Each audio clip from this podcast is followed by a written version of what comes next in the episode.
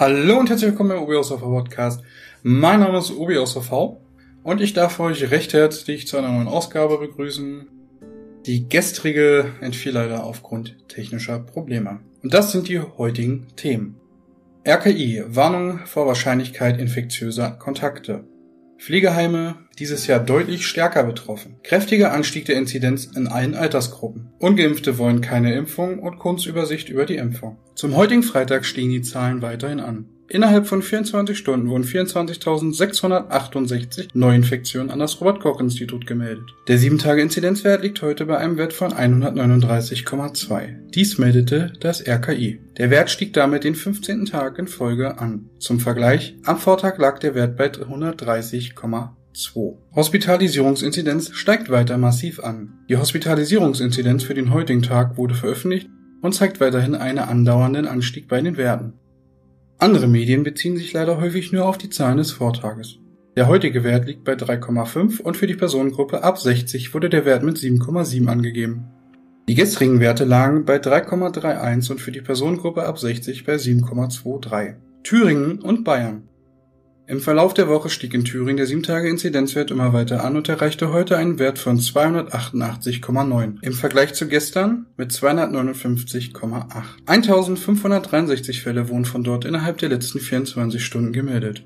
Der Landkreis Gotha verfügt auch heute über den höchsten 7-Tage-Inzidenzwert in Thüringen. Die Inzidenz liegt dort aktuell bei einem Wert von 425,82. Innerhalb von 24 Stunden wurden 110 Neuinfektionen dort registriert. Seit dem Beginn der Pandemie infizierten sich dort mindestens 10.396 Menschen, davon starben 210. Im Küffhäuserkreis sind die Werte heute nah an dem Landkreis Gotha.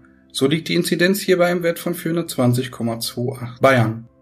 Im gesamten Bundesland liegt der Inzidenzwert aktuell bei 221,9 und am heutigen Freitag wurden 6.371 Neuinfizierte gemeldet. Zum Vergleich, gestern war die 7-Tage-Inzidenz bei einem Wert von 208,7. Im Kreis Mühldorf am Ende stiegen die Werte über die gesamte Woche hinweg an und auch am heutigen Freitag nahm der 7-Tage-Inzidenzwert nochmals kräftig an Fahrt auf und liegt heute beim Inzidenzwert von 644,73 und ist aktuell damit immer noch der einzige Landkreis deutschlandweit, der über 600 liegt. 152 Neuinfizierte wurden innerhalb von 24 Stunden registriert. Seit dem Beginn der Pandemie infizierten sich hier mindestens 9.391 Personen. Davon starben 100 165. In Bayern sind insgesamt acht Landkreise über einem Inzidenzwert von 400 und vier befinden sich über einem Wert von 500. Der niedrigste 7-Tage-Inzidenzwert findet sich weiter im Saarland. Dort liegt der 7-Tage-Inzidenzwert bei 65,35.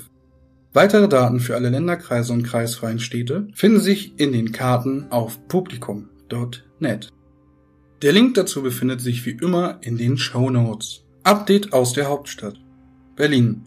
Am heutigen Freitag wurden 1071 Neuinfizierte gemeldet. Der 7-Tage-Inzidenzwert stieg im Vergleich zu gestern stark an und liegt nun bei einem Wert von 137,9. Seit dem Beginn der Pandemie infizierten sich allein in Berlin 222.418 Menschen mit dem Coronavirus.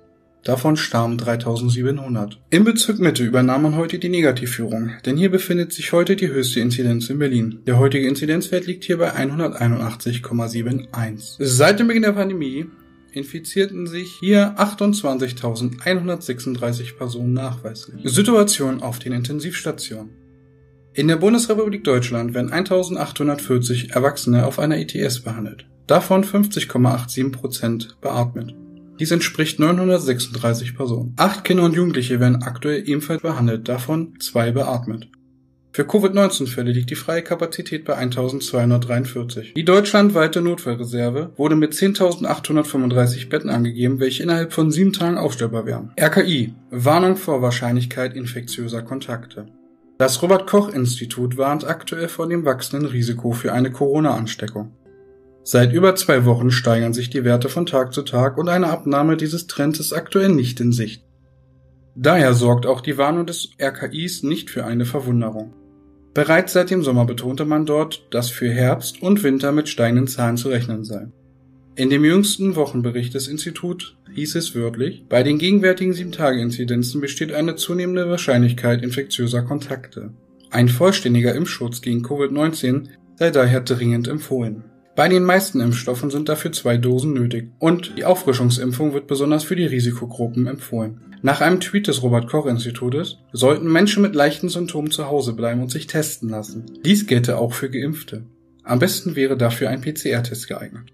Ein besonders hoher Anstieg sei bei den Pflege- und Altenheimen zu beobachten, sowie auch bei den medizinischen Einrichtungen. So heißt es im Bericht. Die diesjährigen Fallzahlen sind deutlich höher als im gleichen Zeitraum des Vorjahres. Kräftiger Anstieg der Inzidenz in allen Altersgruppen. Es gibt Momente, in denen man wünscht, falsch gelegen zu haben. Und genau so ein Moment ist heute gekommen. Bei der dieswöchigen Auswertung der Inzidenzen pro Altersgruppe ist es der Fall. Heute sieht man, wie wirklich schon lange nicht mehr, eindeutig einen rasanten Anstieg in allen Altersgruppen. Besonders betroffen sind dabei erneut die jungen Menschen. Die höchste Inzidenz findet sich dabei bei den 10 bis 14 Jahre alten SchülerInnen. Diese liegt bei 237 und die niedrigste bei den 75 bis 79-Jährigen.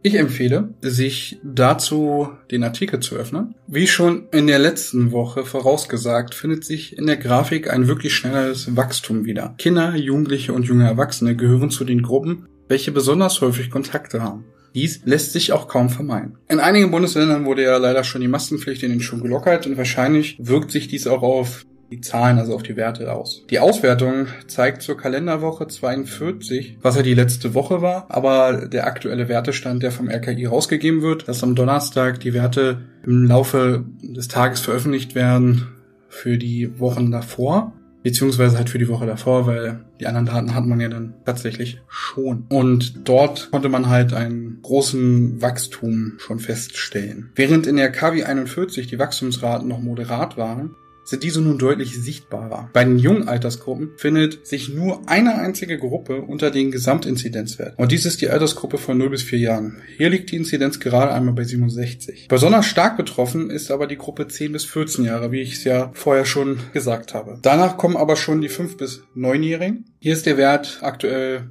angegeben beim Stand für 194, was ist aktuell, also von der Woche 42. Zum Vergleich, der Gesamtinzidenzwochenwert lag in der Woche 42 bei 116. Und auch bei den Gruppen, also bei den Jungaltersgruppen, die schon eine Impfung hätte haben können, liegen die Werte sehr hoch was sehr wahrscheinlich auch auf die geringe Impfquote in dem Altersbereich zurückzuführen ist. Wenn wir uns anschauen, also deutschlandweit als Durchschnitt, sind gerade bei den 12- bis 17-Jährigen gerade nur rund 46 Prozent sind nur einmal geimpft und bei den doppelt geimpften sind die Werte natürlich noch niedriger. Hier sind es gerade 41,2 Prozent. Das ist im Vergleich zu den älteren Gruppen echt viel zu wenig. Was sich aber auch zeigt, ist, dass umso älter die Leute werden oder sind, umso wahrscheinlicher sind sie geimpft. Bei den Personen über 60 Jahren liegt die vollständige Impfquote bei 85,2 Prozent, was dann tatsächlich schon ein ganz guter Wert ist. wenn man sich die Daten der Altersgruppe von 40 bis 90 plus anschaut, wird man auch dort ein Wachstum beobachten können bzw. feststellen. Und dies tatsächlich schon seit der Kalenderwoche 39. Wobei dort der Wachstum deutlich geringer ausgefallen ist als äh, jetzt von der Woche 41 zur Woche 42. Der Unterschied zwischen den Auswertungen bei den beiden großen Altersgruppen, also bei den Gruppen von 0 bis 39 und von 40 bis 90 plus, ist einfach der Fakt, dass bei den Jüngeren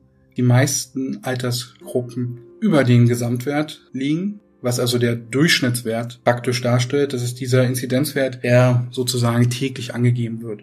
Das ist dieser 7 Tage Inzidenzwert. Hier ist es halt tatsächlich so, dass bei den Älteren nur eine einzige Gruppe darüber ist und bei den, beziehungsweise zwei Gruppen, dazu komme ich gleich nochmal, und bei den Jüngeren halt eine Gruppe nur darunter und die Werten sind. Und auch, wo die Werte aktuell stehen und wo die Werte herkamen, von welcher Höhe her, das ist tatsächlich sehr unterschiedlich, wobei man sagen muss, im Grunde genommen, dass Kinder und Jugendliche äh, ein höheres Infektionsrisiko aktuell haben. Definitiv. Wer das leugnet, Problem. Ich weiß auch nicht, wie ich das noch freundlich äh, ausdrücken soll. Es fällt tatsächlich irgendwann auch ein bisschen schwierig, dabei freundlich zu bleiben. Es ist im Endeffekt nur mal so, dass es Leute gibt, ähm, die sich zwar selbst impfen, aber ihre Kinder nicht impfen lassen. Das ist ein bisschen interessant, weil wenn man sich anschaut, welche Altersgruppen geimpft sind, sind auf jeden Fall die Oma Opas eigentlich so gut wie alle geimpft. Also 85,9 Prozent ist nun mal wirklich eine hohe Zahl. Und dann nimmt es ab. Und das Interessante ist aktuell, dass es teilweise auch so ausschaut, als wenn Eltern zwar geimpft wären, ihre Kinder aber nicht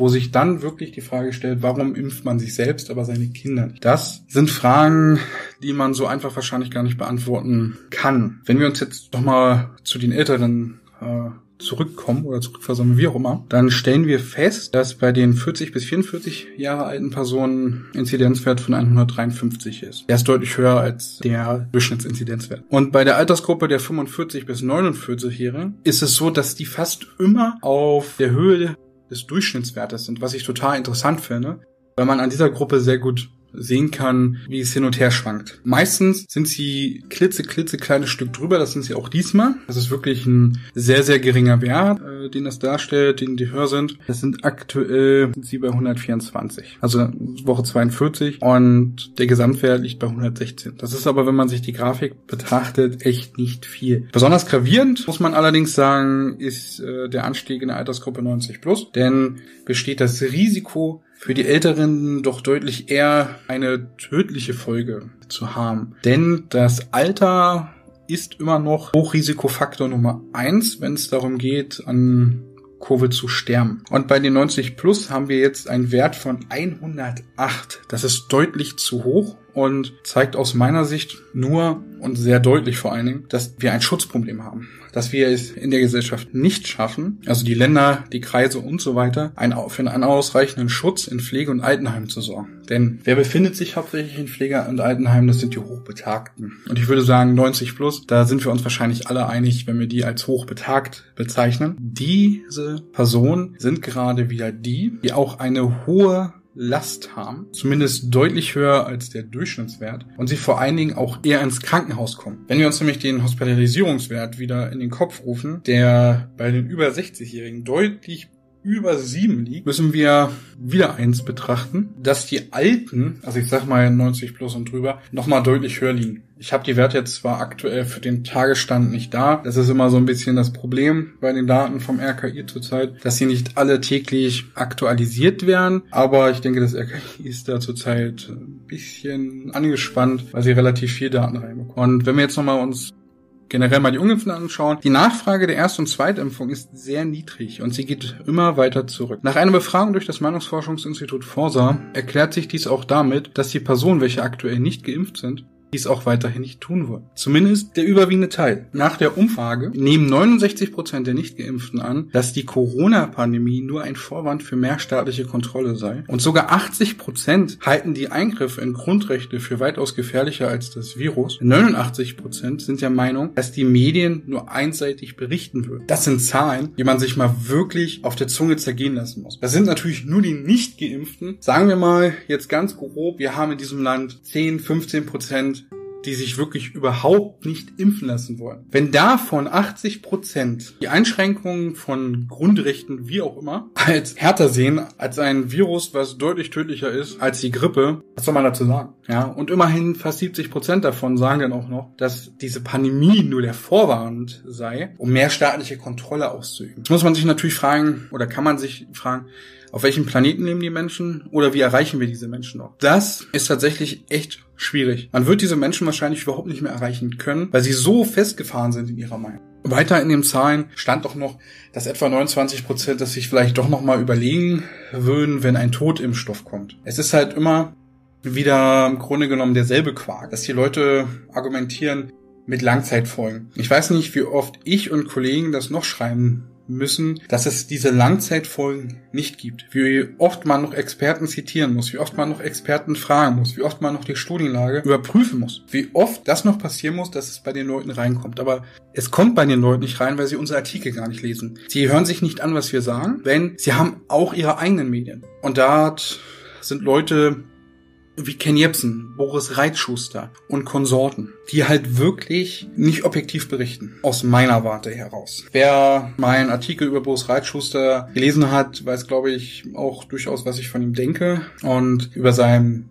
Netzwerk, was er bei Twitter hat, was durchaus interessant ist, sich das mal anzuschauen. Vielleicht muss ich auch mal eine Ausgabe darüber machen. Dann wird man aber jedenfalls feststellen, wenn man nur diese Medien oder RT zum Beispiel noch, also hier Russia Today äh, auf Deutsch, wenn man sowas alles nur verfolgt, also die sogenannten alternativen Medien, die im Grunde genommen gar keine Alternative darstellen. Das Ganze auch dann noch befeuert wird durch eine Partei, die im Bundestag sitzt, wie die AfD oder wie jetzt jüngst durch Oskar Lafontaine geschehen, also ein Politiker der Linken aus dem Saarland, der dort Fraktionsführer ist und die Antwort der Saarland ist äh, Linke sich dann anschaut. Das ist alles hochinteressant und spielt halt den Leuten der Querdenkerbewegung, den Leuten, die halt sich als Impfskeptiker bezeichnen, als äh, Impfskeptiker sich outen, sowas von in die Hände. Wir haben halt diese Masse von 10, 15, vielleicht auch 20 Prozent der Bevölkerung, die nicht willens sind, sich impfen zu lassen, die an einen bösen repressiven Staat glauben, die sagen, boah, die Freiheit wird hier uns eingeschränkt und so weiter. Dabei müssten die Leute sich entweder einfach nur eine Maske übersetzen, sich testen lassen oder sich einfach mal impfen lassen. Ja, dann kommen alle möglichen komischen Konstellationen dabei rum. Von in den Teststäbchen ist sonst was drinne, Mikrochips, die da in implantiert werden sollen oder was auch immer. Also jetzt mal ganz ernsthaft, allein aus der technischen Warte herausgesprochen ist es gar nicht möglich, dir durch so eine dünne Kanüle einen Mikrochip einzusetzen. Also wer weiß, wie Mikrochips beziehungsweise sogenannte RFID-Chips äh, heutzutage eingesetzt werden, weil manche Leute das ja cool finden, damit Sachen zu machen, der weiß, dass das ziemlich dicke Dinger sind, damit da überhaupt irgendein Signal durch die Haut durchkommt und dann werden die Dinger meistens noch da eingesetzt, wo die Haut sehr dünn ist. Aber hey, kommen wir einfach mal ganz kurz auf die Langzeitfolgen zurück, um das Kapitel auch vielleicht kurz zu beenden, wenn wir uns die Langzeitfolgen anschauen. Was ist damit überhaupt gemeint? Klassisch gesehen nicht das, was die meisten Leute denken. Die meisten Leute denken, Langzeitfolgen ist das, oh, das kommt irgendwann später, oi, oi, oi, oi. Nö. Nach wenigen Tagen bis Wochen ist vom eigentlichen Impfstoff in deinem Körper überhaupt nichts übrig. Und da ist es egal, ob es ein Totimpfstoff ist oder ob es dieser angeblich so böse mRNA-Impfstoff ist. Denn unsere Körper sind tatsächlich relativ gut darin,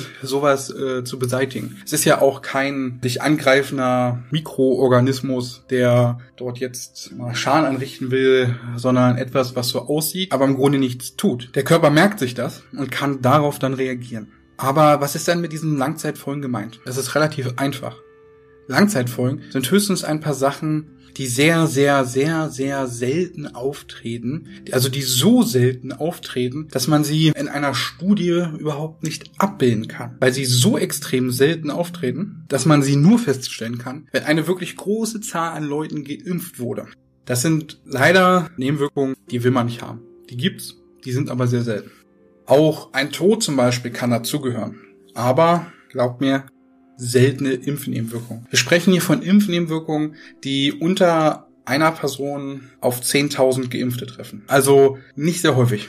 Wirklich nicht sehr häufig. Dann gibt's noch viel, viel, viel, viel seltenere Impfnebenwirkungen, die man auch nicht wunderbar gut feststellen kann, wenn man eine Studienreihe macht. Man macht, macht keine Studienreihe mit 100.000 Personen. Das ist zumindest ein wenig unwahrscheinlich. Auch übrigens bei den Totimpfstoffen nicht. Und nur weil die Totimpfstoffe es länger gibt, heißt es nicht, dass sie sicherer, besserer sind oder äh, sonst etwas als ein mRNA-Impfstoff. Die mRNA-Impfstoffe sind im Grunde genommen eigentlich eine ganz gute Sache. Ich weiß nicht, wie ich das kürzer sagen soll, ähm, als sie sind toll. Jetzt könnte ich natürlich erklären, warum. Das Prinzip beim mRNA-Impfstoff ist halt einfach genial. Denn bei diesem mRNA-Impfstoff wird sozusagen der Baustein, also ich versuche das jetzt mal einfach zu erklären, der Baustein für die Virus-DNA in uns hinein gepflanzt bzw. gespritzt.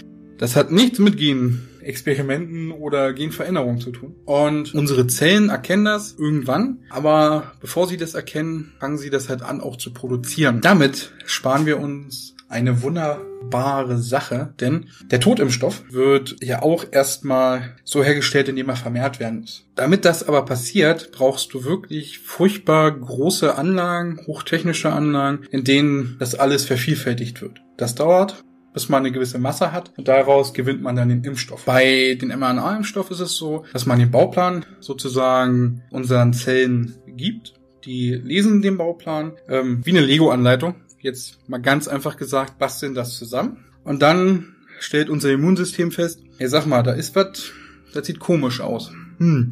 Unser Immunsystem greift das an, unser Immunsystem besiegt das irgendwann. Und das Tolle ist, das Ganze macht unser Immunsystem in der Zeit, wo nur etwas ist oder nur etwas da ist, was so aussieht, als wenn es gefährlich ist, es aber nicht ist. Das ist ziemlich gut. Das ist ja die Grundidee hinter einem Impfstoff allgemein. Wir geben den Menschen einen Stoff in den Körper, der harmlos ist oder weitgehend harmlos ist und der Körper besiegt das Zeug und merkt sich das. Das passiert das ist seit Jahrzehnten, also wirklich seit vielen Jahrzehnten erprobt, generell mit Impfstoffen. Der mRNA-Impfstoff ist da tatsächlich relativ neu. Aber in der Europäischen Union gab es ja auch keine Notfallzulassung, wie es zum Beispiel in anderen Ländern teilweise passiert ist oder geschehen ist. Eine Notfallzulassung meint dabei eigentlich nicht eine schnelle Zulassung. Das ist ja das, oft was auch gedacht wird. Eine Notfallzulassung ist eine Zulassung im Grunde genommen, wo man sagt, hier komm, lassen wir mal zu, weil ne, muss ja schnell gehen und so. In der EU hat man sich dagegen entschieden. In der EU hat man ein Verfahren genutzt, was sich äh, Walling Review nennt, was wirklich was anderes ist, aber ich glaube, wenn ich das jetzt erkläre, dann sind wir hier eine Stunde dabei und ich weiß nicht, wie viele Leute sich das anhören wollen. Dementsprechend kommen wir zur Impf-Kurzübersicht. Wie bereits vorher erwähnt, gehen die Zahlen der Erst- und Zweitimpfung deutlich zurück. Doch der Bedarf einer Auffrischungsimpfung steigt von Woche zu Woche deutlich an. Besonders in der aktuellen Situation und wahrscheinlich auch durch die Berichte über Impfdurchbrüche zog es immer mehr Menschen zu einer Boosterdosis. Der Spitzenwert mit 108.000 Dosen wurde am gestrigen Donnerstag erreicht. Durch diese erhöhte Nachfrage stieg auch die Zahl der gesamt verabreichten Impfstoffe wieder deutlich an. Ohne die Boosterdosen wäre die Nachfrage gerade einmal bei 124.000. Die Nachfrage bei den Impfdosen lag gestern gerade bei 47.000 bei den Erstimpfdosen. Damit ist die Zweitimpfung dann immer noch tatsächlich deutlich äh, höher nachgefragt als die erste Dosis. Hm, schwierig.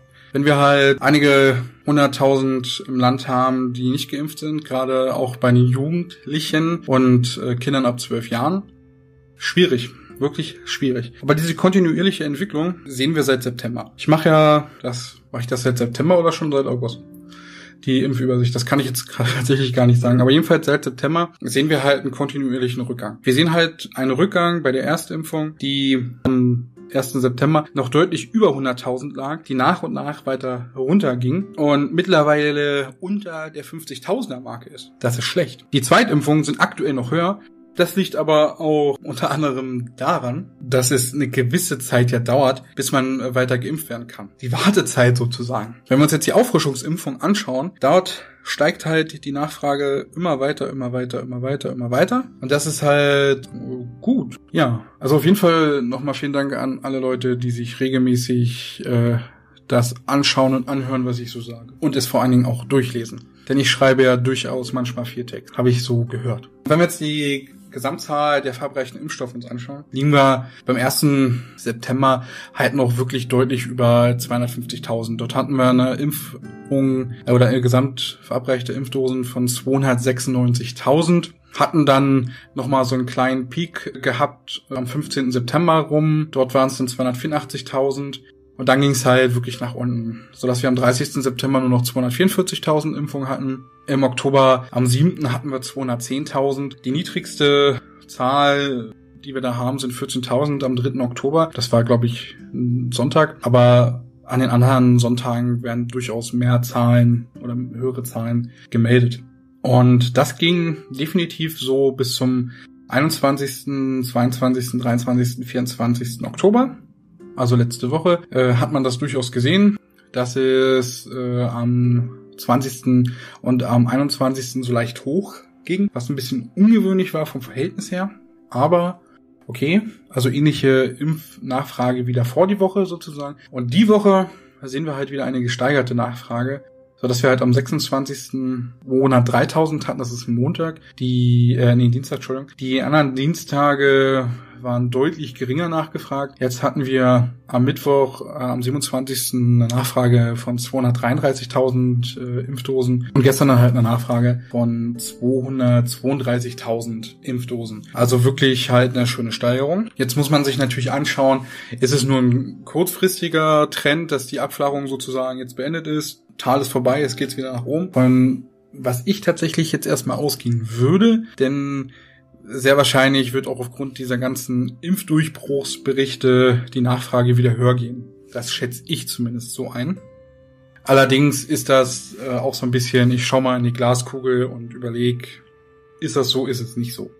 Da muss man einfach mal leider so ehrlich sein, dass man nicht alles komplett äh, vorausberechnen kann, nicht voraussehen kann, auch wenn die Datenlage relativ ähnlich ist zu anderen Segmenten oder Zeiten, was auch immer. Denn wir haben es hier immer noch mit Menschen zu tun. Menschen reagieren durchaus mal willkürlich. Aber solange die Zahlen steigen, werden wir wahrscheinlich einfach eine höhere Nachfrage bei den Auffrischungsimpfungen sehen, beziehungsweise bei den Boosterdosen. Und jetzt auch mal ganz kurz dazu, warum erzählt man überhaupt von Boosterdosen oder Boosterimpfungen, was auch immer. Da gab es ja schon bei Twitter bei mir die wildesten Nachfragen oder Vorwürfe, warum ich Booster sagen würde, ob ich kein Englisch könnte, was auch immer. Da tatsächlich mal den Tipp, einfach mal Englisch benutzen, denn im Englischen sagt man äh, Booster Dose und meint damit tatsächlich eine Auffrischungsimpfung, wie wir im Deutschen sagen. Nichts anderes ist das. Soll man dazu sagen? Ne? Ja, die Impfungen liegen aber definitiv nicht bei so einem Wert, wo sie sein könnten.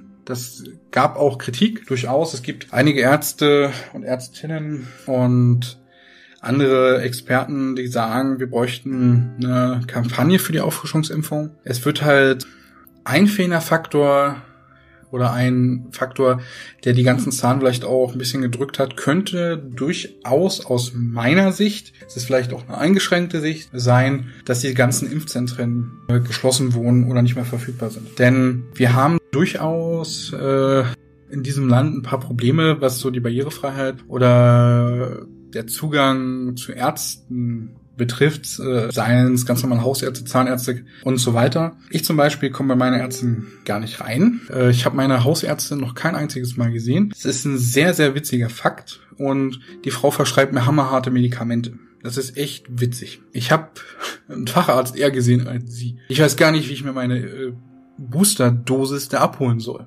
Weil Hausbesuche macht sie nicht. Ist ja, äh, ist so teuer, bringt nichts äh, im Sinne für sie ein. Ähm, ja. Und auch wenn ich da vielleicht eingeschränkt bin, wie sieht's weiter aus? Es gibt ja auch weitere Konstellationen, die denkbar sind. Irgendwelche Hausärzte, die auch eher in der Querdenker-Richtung sind und sagen, nö, das impfe ich nicht. Ja, oder naja, es ist ja noch nicht komplett vorgeschrieben oder was auch immer. Was es all da für komische Argumente auch immer geben mag, das nicht zu tun. Es gibt sie, und es gibt alle möglichen Hinderungs. Die Möglichkeit, sich an ein Impfzentrum impfen zu lassen, war ja relativ einfach und sehr niederschwellig, weil entweder waren es halt Impfzentren, die so eine Art Drive-In gemacht haben, ist mein Auto hingefahren, wo es geimpft, oder wie bei uns hier in der Region, wo es halt äh, relativ einfach gemacht ist, indem man beim DAK ein paar Sachen beiseite geräumt hat, da hinten Container hingestellt hat und dann ab da für. Das hat sehr gut funktioniert. Und auch wenn hier bei uns tatsächlich es relativ klein war, soll das ganz gut funktioniert haben. Wo ich da war, es hat super funktioniert und die Leute, und die Leute haben auch was von ihrem, ich sag mal, Handwerk, äh, also dem reinen Spritzen der Impfung halt verstanden. Also ich kenne tatsächlich keinen, der sich beklagt hat, dass das Spritzen wehgetan hat. Das soll es heute mal einer doch etwas längeren Ausgabe sein. Und auch wenn ich ab und an mich verhaspelt habe, hoffe ich, dass die längere Ausgabe euch gefällt. Wenn nicht, ja, dann werde ich die Short-Ausgaben wieder weitermachen und über mal ein anderes Thema sprechen. Eventuell schaffe ich es auch, jetzt demnächst mal ein, zwei Gäste einzuladen. Mal schauen.